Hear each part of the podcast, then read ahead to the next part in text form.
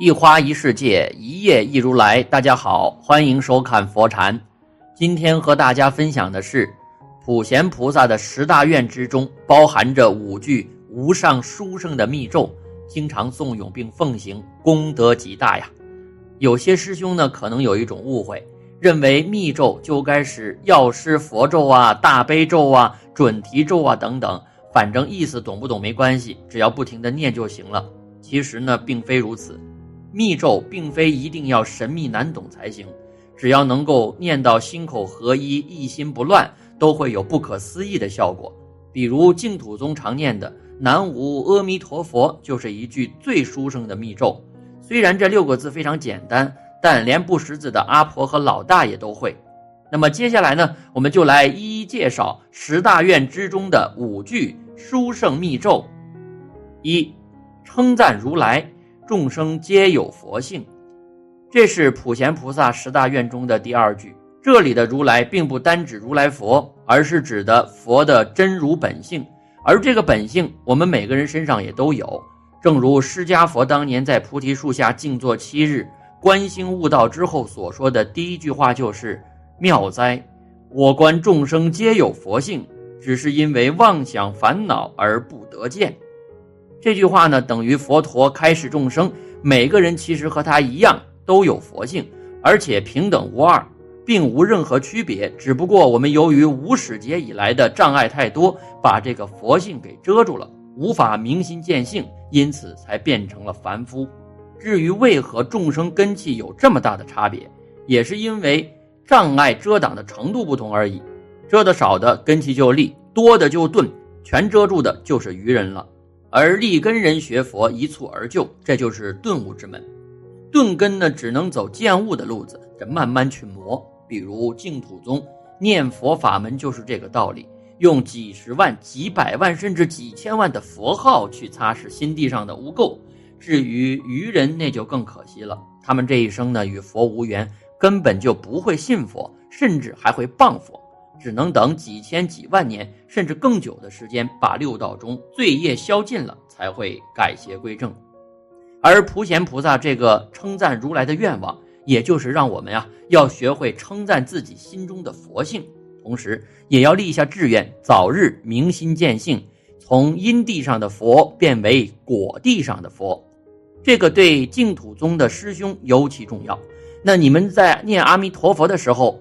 千万不要把阿弥陀佛他老人家当做上帝或者是主宰之类的来崇拜，而是要认为自己也是佛啊！大家在佛性上并无差别，去极乐世界就相当于是回家，而不是去做客。二广修供养，布施摄万法，这是普贤菩萨的第三愿。这里的供养不单指供养某位法师，而是指一切大众。哎，没错。供养三宝的功德是很大的，但是普贤菩萨却教导我们心量要放大，不要只觉得布施僧众和寺庙才叫供养。其实一切众生都是我们布施的对象，所以才用了个广字，否则格局就差得远了。而布施呢，作为大乘佛法的菩萨道的般若六度之首，作用是非常大的，而且方法很多。并非有些师兄认为的只是舍钱，那只是财布施的一种而已。此外，还有法布施和无为布施。比如，我们认真工作就是为客户布施；孝顺父母、体贴伴侣、照顾孩子就是为家人布施；看见别人有难处，帮上一把就是为大众布施。有人遇到迷惑，不管世俗中的也好，佛法中的也好。你帮他答难解疑，这就是法布施；别人感到畏惧和惶恐，你用各种办法让他安心，这就是无为布施。当然了，直接用钱布施也是极好的方式，比如做慈善，比如捐助穷人和希望工程，比如供养善知识，这是最直截了当的供养。而所有的布施看似是在舍弃，实际呀并非如此。六祖慧能曾经开示：“内舍寒谦，外舍六尘，这才是布施的精髓。它可以让自己变得更好，而且福报功德都很大。尤其呢，是您以舍对象物这三样都不着相的三轮体空的方式最为殊胜。三，忏悔业障，修行的开始，这是普贤菩萨的第四愿。但我认为啊，这本应该是第一愿，因为忏悔才是修行的真正开始。众生所谓的业债，其实主要分为三种：烦恼障、业障和报障。上面咱们说过了，由于我们众生呢，从无始劫以来积累了太多的妄想和偏执，导致造业无数，就像是一杯清水混入了乱七八糟的糖、盐、醋等等添加物，变得浑浊无比。而修行其实就等于把这杯水再恢复原状，而第一步首先就应该要承认这里面有很多添加的杂质，也就是忏悔，然后这个清理工作才能往下做。但实际上啊。许多师兄根本都不认为自己有问题，反而觉得这杯水很好，很有味道。一旦这样想了，那还怎么愿意去修行呢？就算有，也只是抱着一种玩玩的心态而已，绝不会真的下功夫的。因此，忏悔对于修行来说极为重要。当然了，普贤菩萨把它放在第四愿，可能是因为他是对善财童子来说的。这位本来就已经是大修行者了，本心已经足够清净。